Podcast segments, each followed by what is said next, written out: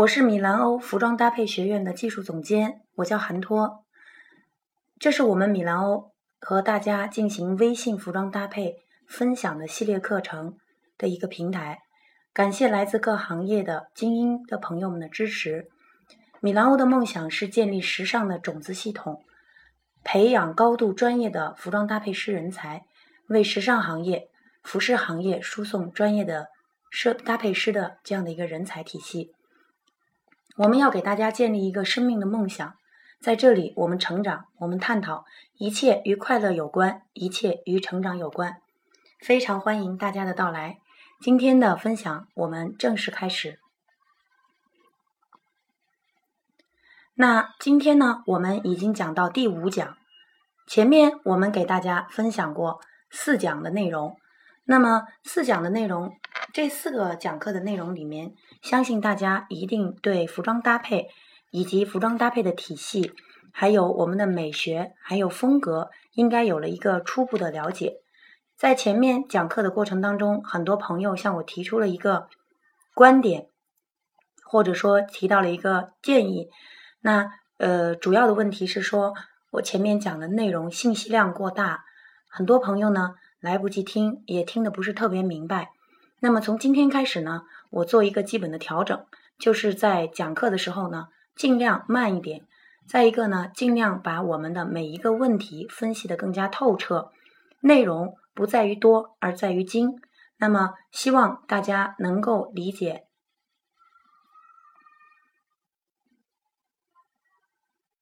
接下来第五讲，我们今天给大家讲到服饰搭配的核心价值。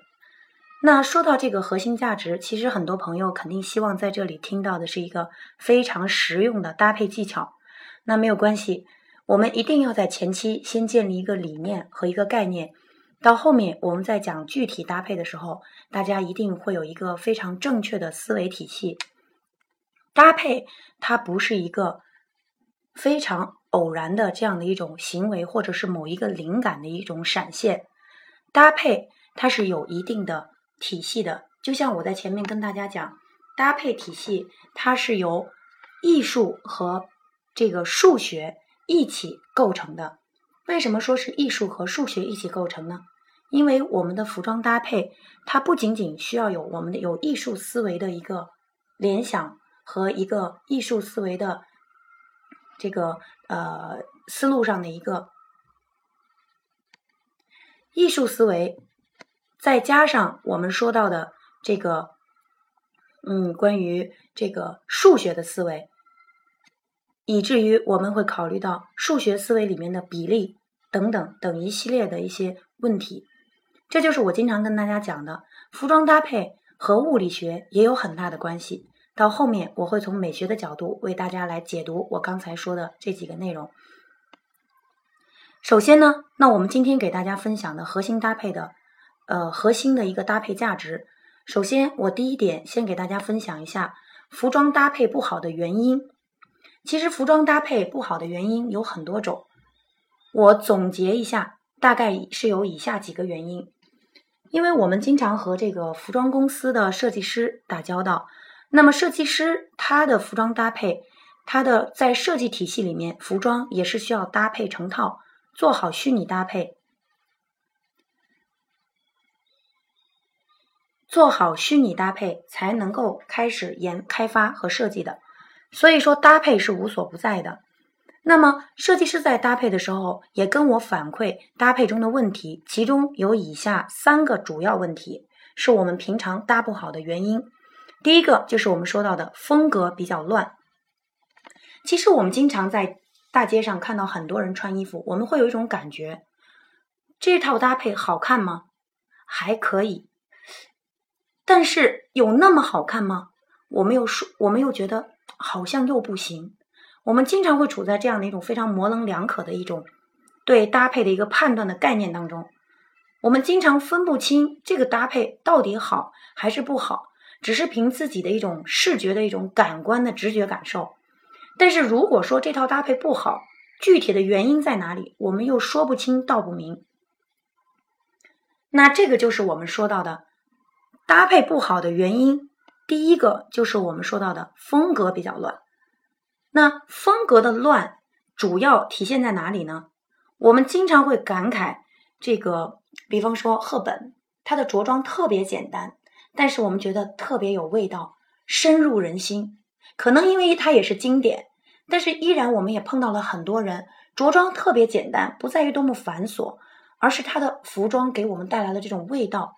那很多朋友说这个可能是这个个人他身上的气质没有错，服装和人的有机高效的结合。或者说是一种灵的结合，才能真正带来服装和人融为一体的美感。但是我在这指的风格乱，那么请大家来想一下，风格乱主要是因为有这么一个案例给大家来分享一下。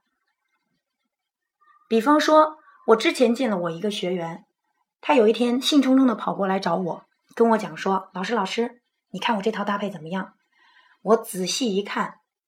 他的衣服，他的服装，他穿了一件连衣式的这种运动感的针织面料的这种连衣裙，上面还印有呃字母这样的一些图案。那么他穿的鞋子是非常性感的高跟船鞋，细高跟尖头。他背了一个包，这个包呢是非常简约的都市的黑色的皮革这样的一个方方正正的这么一款。包包，那么他又戴了一顶有点复古的帽子，同时手上还挂了一串佛珠。他问我：“老师，你觉得怎么样？”我正要开口讲，他跟我讲：“老师，我跟你讲，我这套衣服很贵，我的衣服多少钱？我的包包多少钱？加起来上万啊！”他的意思是让我说话要小心一点。然后呢，我就跟他非常明确的指出，这套搭配有问题。他说问题在哪儿呢？OK，我他说老师这是混搭呀。OK，那么这个里面就有一个问题，你这个到底是混搭还是乱搭？这里面是有一个概念的一个区分的。在我看来就是乱搭，为什么？因为每一个单品之间。都没有所谓的文化和风格的关联性。那么这一套搭配，在我看来，我不知道它的单品、它的服装组合在一起，想要表达什么样的文化、什么样的气质或什么样的内容。那么我们把这类服装搭配叫乱搭。那这种呢，我们就把它称之为叫风格混乱，指的是身上的每一件单品，它所表达出来的语言。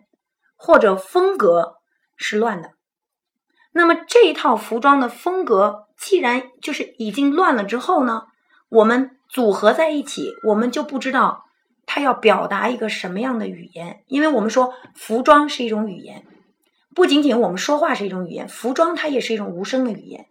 那么这些所有的文化加在一起，我不知道它要表达什么，所以我们把这种称之为风格混乱。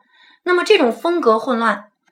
乍一看还行，但是没有味道，永远搭不出核心价值。OK，这是我讲的第一个问题，风格混乱。搭的不好的第二个原因是视觉秩序混乱。视觉秩序混乱指的是在搭配当中，我们感觉到它所有的搭配视觉感非常的乱，因为在美学当中，我们明确指出美是由秩序带来的。嗯，比方说红配绿，红和绿怎么搭是最难看的，就是最不美观的。红和绿只有百分之五十和百分之五十都特别鲜艳的时候，我们觉得是不美的。比方说上衣穿红色，下装穿绿色，占比面积占比百分之五十到百分之五十，那么它同时都非常鲜艳，我们为什么觉得不好看？是因为我们觉得这两个颜色同时会跳到我们的眼睛里，我们不知道哪个在前，哪个在后。举一个例子，摄影，比方说我们在照在摄影的时候，我们一定是有主主要的排在视觉前视觉前方的，排在视觉前方的，比方说一个杯子，那么后面会有它虚的景，有实景有虚景，叫虚实结合。叫视觉有序，那么红配绿，它叫视觉无序。为什么？没有视觉前进的，也没有视觉所谓后退的。所以说呢，红配绿才造成了视觉的混乱。那么如果说一个大面积的红和一个小面积的绿，它就有视觉秩序。红色会特别的吸引人，因为它面积够大；绿色面积够小，所以我们才发现，哎，绿叶大面积的绿叶配红花，点点红花，绿叶丛中配红花，我们才会觉得有视觉的秩序感，前进和后退这样的一个概念。那或者说，我们把绿色颜色变得非常的淡雅，把红色变得很鲜艳的时候，那么照样是有视觉秩序的。所以说，我们在这里讲的视觉秩序的混乱。所以我们在这里说的视觉秩序的混乱，主要是有以下几点：第一，色彩混乱；面料，第二，面料混乱，就是我们说的面料也没有大小面积主次之分。比方说，我有皮革配蕾丝，这配出来非常性感。那么，到底是皮革面积大呢，还是蕾丝面积大？这个是非常值得我们去讨论的一个问题。蕾丝面积大，它就会给人感觉更性感；皮革面积大，它就会给人感觉更硬朗。所以，它的主次是一定要分离开的。还有廓形混乱，比方说，上装非常的宽松，下装非常的宽松，那么。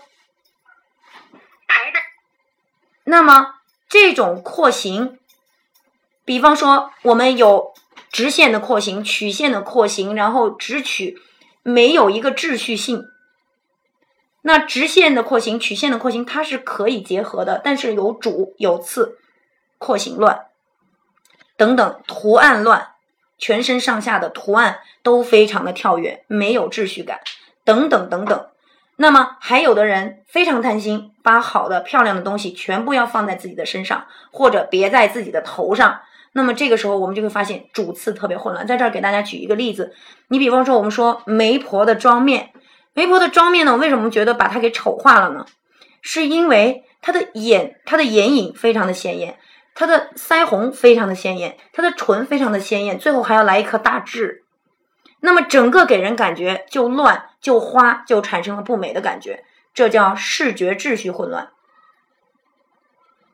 往往审美能力比较差的人，他经常会制造出这样的情况，所以大家就很害怕。大家希望怎么样？穿的更加简约点，因为简单不会乱，简单可能不会出错。所以在我们专业的搭配上，我们衡量一个搭配师是否好坏的时候，我们主要考的是他的一个什么加法搭配，就是他当他身上的元素、色彩、面料、廓形元素特别多的时候，我们来看他是否能把这些秩序理顺，是否能调出这种美学的秩序，我们来判定这个人他的搭配实力去到哪里。OK，这个是我第二个说的视觉秩序混乱。第三个服装搭配不好的原因，就是着装的着装者的气质和服饰的气质无法同频。也就是说，这个人的气质，他明明是内敛的，而我们却要给他的着装非常的复杂，或者非常的张扬。这个时候，这个人就被这个服装给绑架了，就只见服装不见人。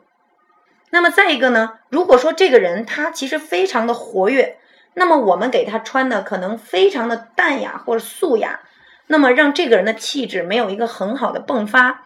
这个时候着装者的气质和这个服装的气质也没有办法同频的时候，我们依然会觉得这套搭配不好看，因为人是服装的魂。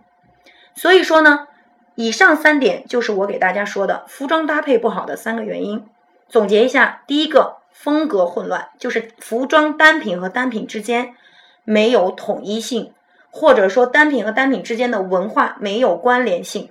第二一个，服装视觉秩序的混乱，美感的混乱。第三个就是着装者的气质和服饰的气质无法同频、无法吻合，就会造成这样的一种混乱。那么，所以以上三点是我们说到的服装搭配不好的主要的三个原因。OK，那么还有很多的问题。那么到后面我会跟大家讲比方说，我们身上真的不能超过三个颜色吗？我们身上真的不能超过两种以上的图案搭配吗？答案当然是否定的，当然是完全可以出现的。问题是我们是否能把视觉秩序能够做得非常美？我们是否能把它的文化同频，把服装和人的气质结合在一起，这样才能造才能构成服装搭配和人的一种和整体的氛围的和谐和美感才会产生。OK，这是我说的以上三种服装搭配不好的原因。第二个问题，我要跟大家讲一下。那么很多朋友会问说，那我们怎么才能搭好呢？很简单，我们首先要具有一个对于服装搭配的理性的一个推理的思路，也就是说，服装搭配它是有非常感性的一面，同时我们应该具备一个理性的创作创造过程。那么这里面，首先我们要跟大家讲第一个问题，先要确定好你要穿的服装的风格，就是说我们要去什么场合，或者说我今天要去约会，或者说我今天在上班，或者我有一个面试，我希望把自己打造成一个什么样的一个形象呢？